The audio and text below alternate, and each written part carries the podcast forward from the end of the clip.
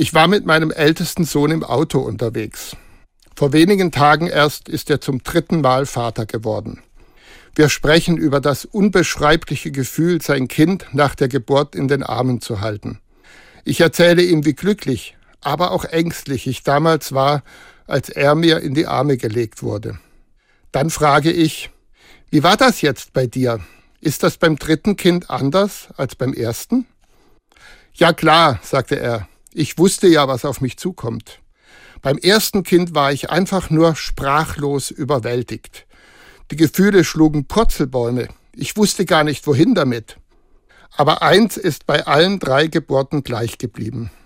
Du nimmst dein Kind in die Arme und begreifst auf einmal, was bedingungslose Liebe ist. Dieses Kind muss nichts tun, muss nicht lächeln oder strampeln. Dein Herz ist so voll von Liebe für diesen kleinen Menschen.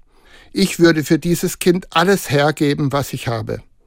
Seit ich Kinder habe, ahne ich, was gemeint ist, wenn ich von der bedingungslosen Liebe Gottes höre. Wenn uns Gott auch so liebt wie ich meine Kinder, dann macht mich das sehr froh und gelassen.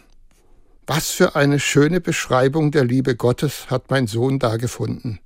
Diese bedingungslose Liebe möchte ich immer wieder neu entdecken und mitnehmen in meinen Alltag. Ich muss meinem Gott nicht erst zeigen, dass ich liebenswert bin. Ich muss ihn nicht anlächeln oder mich abstrampeln.